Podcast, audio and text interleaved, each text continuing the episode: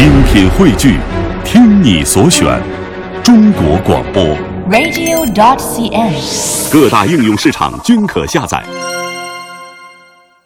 到西夏王陵，那么在宁夏银川两千一百多年的建成历史当中呢，可以说古老的黄河文明、神秘的西夏文化以及有着浓郁的回乡风情呢，都在这里激荡交融，也铸就了银川独特的文化魅力。其中呢，西夏王陵景区就是一颗璀璨的明星。嗯西夏王陵呢，是我国保存最完整的西夏建筑遗址。二零一二年十一月被国家文物局列入了中国世界文化遗产预备申报名单。那么，这片遗址的背后究竟隐藏着哪些鲜为人知的历史故事呢？接下来，我们就一起来探究神秘的西夏王陵。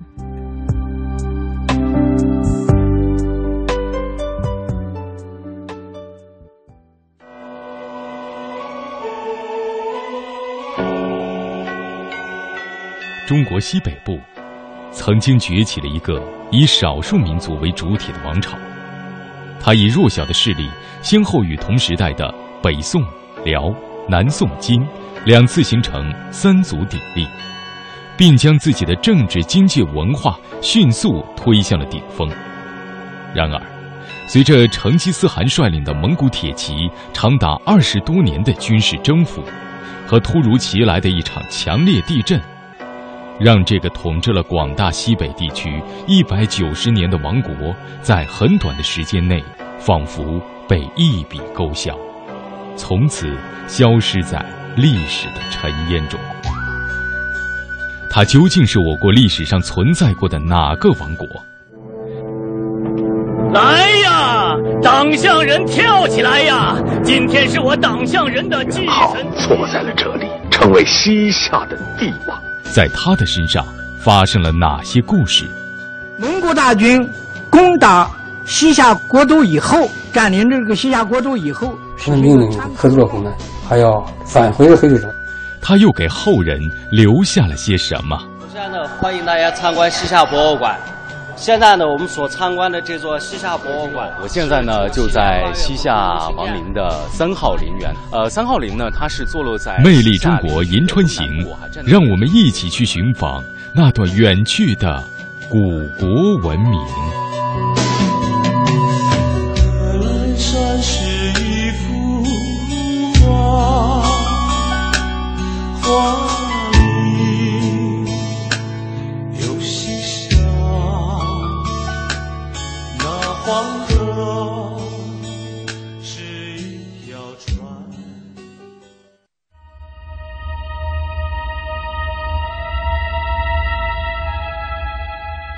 一九七零年初春，一位陕西考古工作者乘车经宁夏前往内蒙阿拉善的途中，看到距银川市不远的贺兰山下，分布着一片高低不同的黄色土丘。他当时认为，这大概是《史记》中缺少记载的唐代陵墓群。此后不久，他将这一发现告诉了宁夏考古同仁。这一信息并未引起宁夏考古界的重视。这片黄土丘，当地老百姓一直称它为浩王坟。有人曾考证过老百姓所说的浩王坟的“号”字，就是西夏开国皇帝李元昊的“号”。除此之外，还有民谣流传说，浩王坟内方圆四十步，金银两大库，要想库门开，必等猿人来。民谣归民谣，也只是说说而已。许多年来，就这片陵墓群的归属，至少在上个世纪七十年代以前，除老百姓口头传说外，史学界和考古界从没有过明确的定位。一九七一年冬天，宁夏驻军某部为完成战备训练，在陵区内开挖战壕。当挖到地下一米多深时，翻出了不少刻有奇怪文字的残碑碎片。消息传到宁夏博物馆考古工作队，时任队长的钟侃带人赶到现场。当看到那一块块残碑上的文字时，钟侃震惊了，这是早已消失的西夏文字啊！宁夏博物馆原馆长钟侃，所以西夏文字呢记载，我是但是它的意思不太清楚。所以这样的话，发现以后就可以肯定，当时我们脑子里突然之间就好像明白了很多啊，这个可以肯定啊，有这个就可以推断，这贺兰山下面的这一部分，这个所有这些陵园啊，都应该是西夏时候的陵。这个发现非同小可，但是仅以此来确认陵墓的归属还显不足。出于谨慎，当年宁夏考古工作队迅速组织人马开赴陵区，对这片陵墓群进行了有史以来首次真正意义上的考古发掘。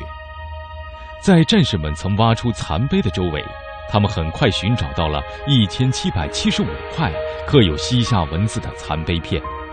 尽管这些碑片破碎程度异常严重，大多只有不足拳头大小。但是，经过考古工作者精心拼对，一个有十六个字组成的残碑，最终成为揭开这片陵墓群神秘面纱的物证。当年参与考古的人员说道：“有一块西夏文的十六字的碑额，碑额就是在碑的这个最上面啊，像碑题一样的。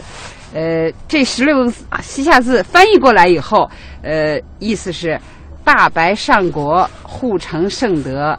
质疑皇帝受陵质文，所谓质疑皇帝受陵，那我们通过文献的这个检索嘛，就是确定他实际上就是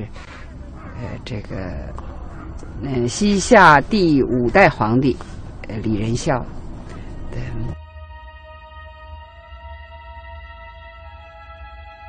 史料记载，李仁孝是西夏在位时间最长的一个帝王。即五十四年之久，他的显现为解读这片陵墓的归属迈出了关键的一步。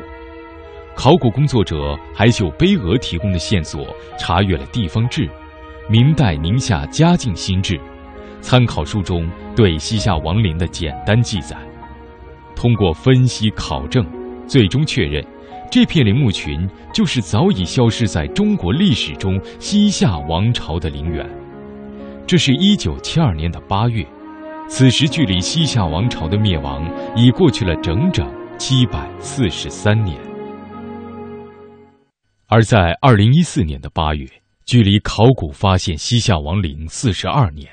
距离西夏王朝灭亡七百八十五年的时候，记者有幸探访了西夏王陵和位于陵区内的西夏博物馆，了解和感知那段消失在风中的。古国往事，各位听众，我现在呢就在西夏王陵的三号陵园。呃，三号陵呢，它是坐落在西夏陵区的东南部，哈，占地面积是约十五万的平方米。它是西夏陵区内目前保存最为完好。那么，陵塔的主体的建筑呢，是一个圆形的密檐塔，哈，塔身是由黄土夯筑的，而且呢，上面有密密麻麻的孔洞。不过，这整个这个塔身呢，真的是非常非常的巨大，加上今天的天空非常非常的蓝啊，湛蓝湛蓝的啊，就更加映衬出了粗犷的这样的一种样态。施培义是银川市西夏陵区管理处文物管理科的科长，也是我们此次西夏陵区一行的讲解员。他向我们介绍了王陵的复原构造。在我们这个西夏陵区进行的四十多年的考古发掘工作当中呢。由于我们在陵区发现了许多精美的建筑材料，所以我们认为呢，在七百多年前未经战火毁坏的西夏陵区当中，每一座帝王陵园都是这样一个红墙碧瓦的宫廷建筑的样式。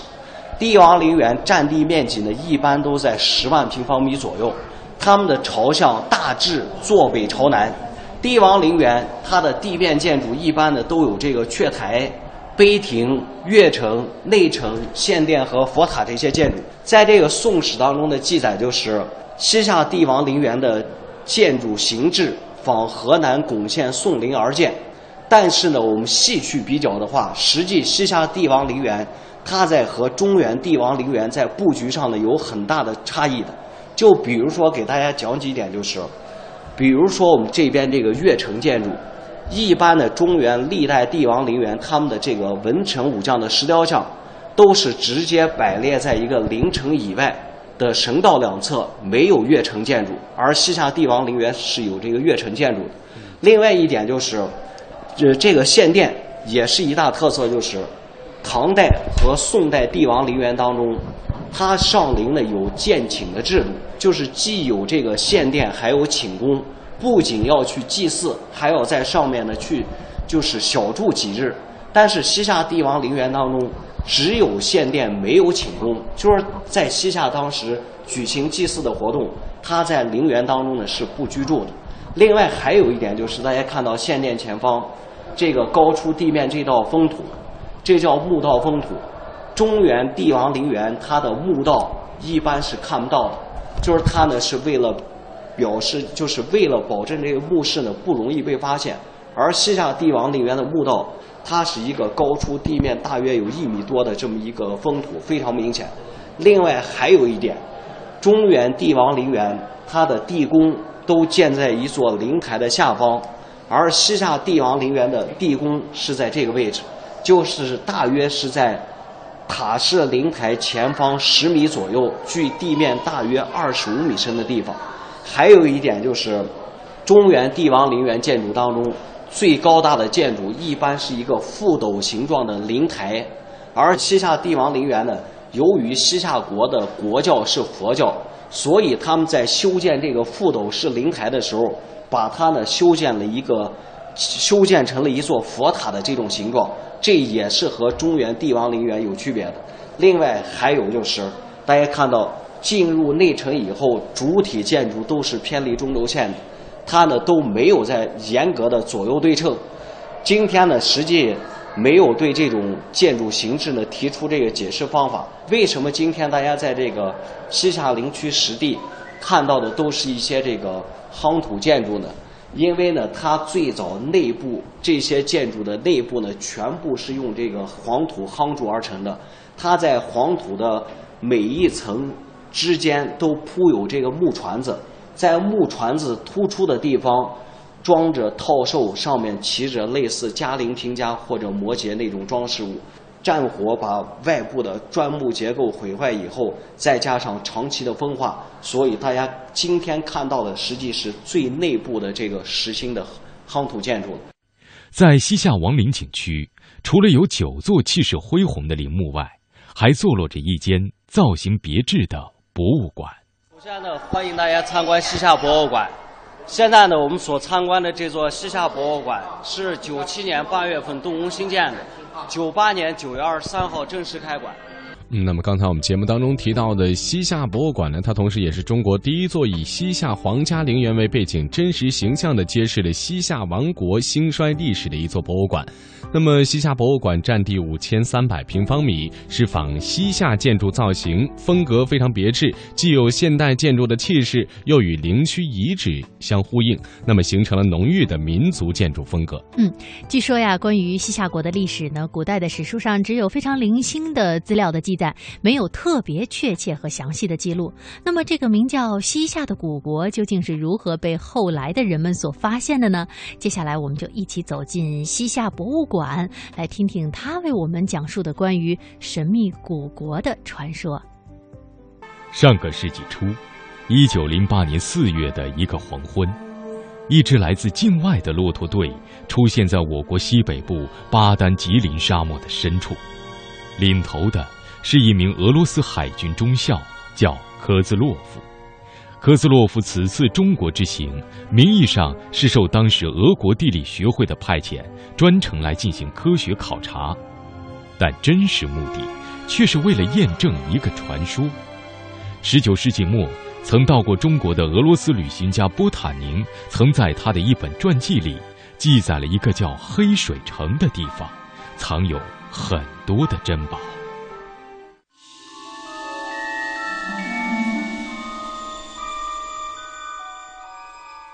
黑水城，一座淹没在历史的长河中近千年的古城，它位于内蒙古额济纳旗达莱库布镇东南二十五公里的荒漠中。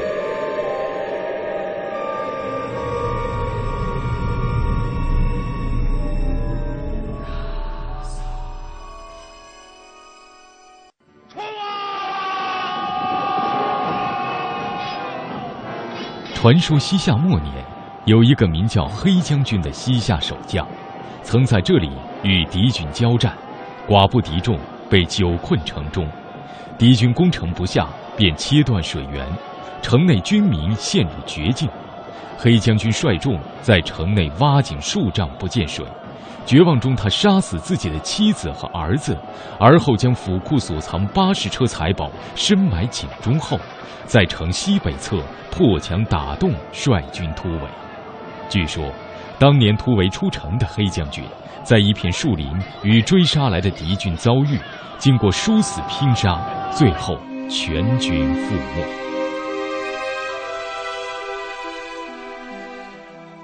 因而这片树林，当地百姓传说是黑将军和他的将士们不散的英魂和身躯演变的。也就是从那时起，怪树林的传说，连同黑将军宝藏的故事，被一代代流传了下来。斗转星移，近七百年过去，黑将军的故事始终只是个传说。但从十九世纪末开始。这个故事却招来一个又一个贪婪的不速之客，科兹洛夫就是其中的一个。科兹洛夫终于来到梦幻般的黑水城。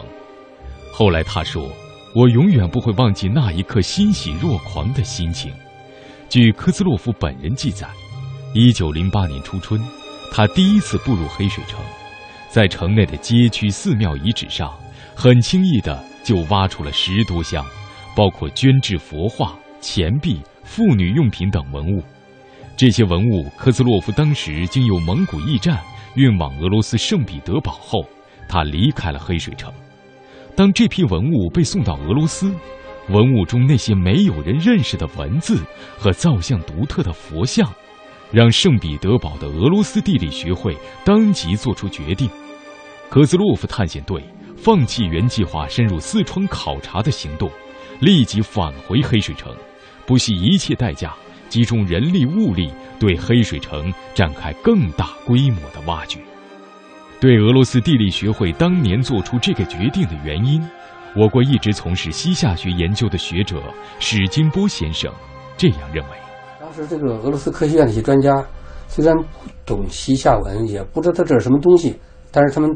做了一个政治判断，说这都是非常重要的文献，所以他就他们命令科兹洛夫呢还要返回黑水。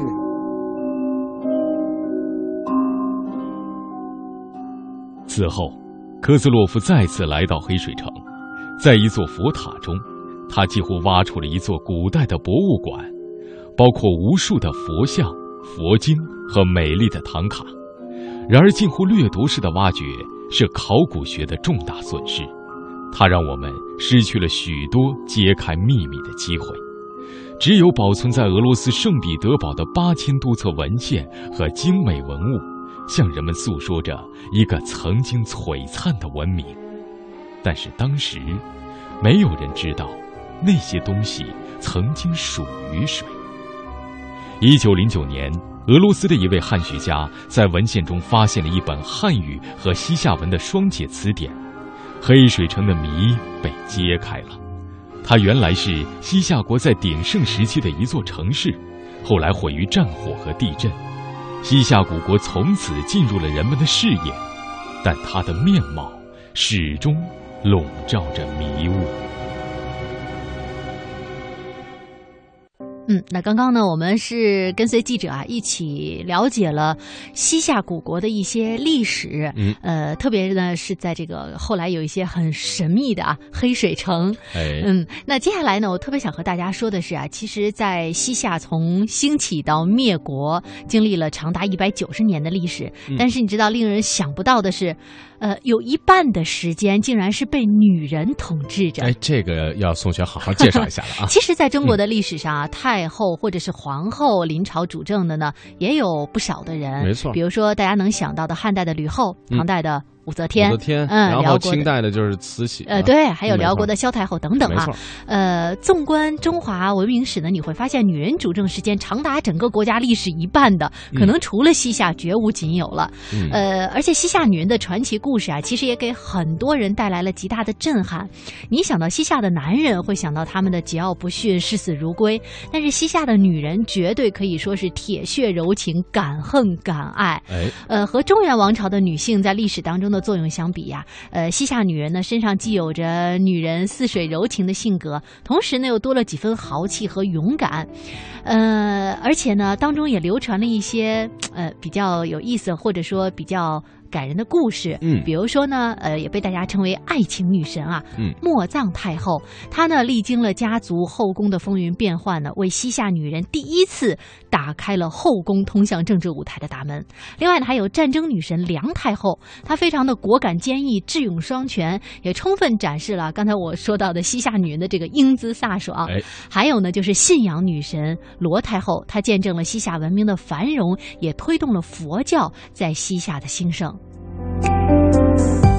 嗯，可以说在西夏啊，就体现了这个女人半边天啊，嗯嗯是一抹不可忽视的玫瑰色的没错亮色。，没错。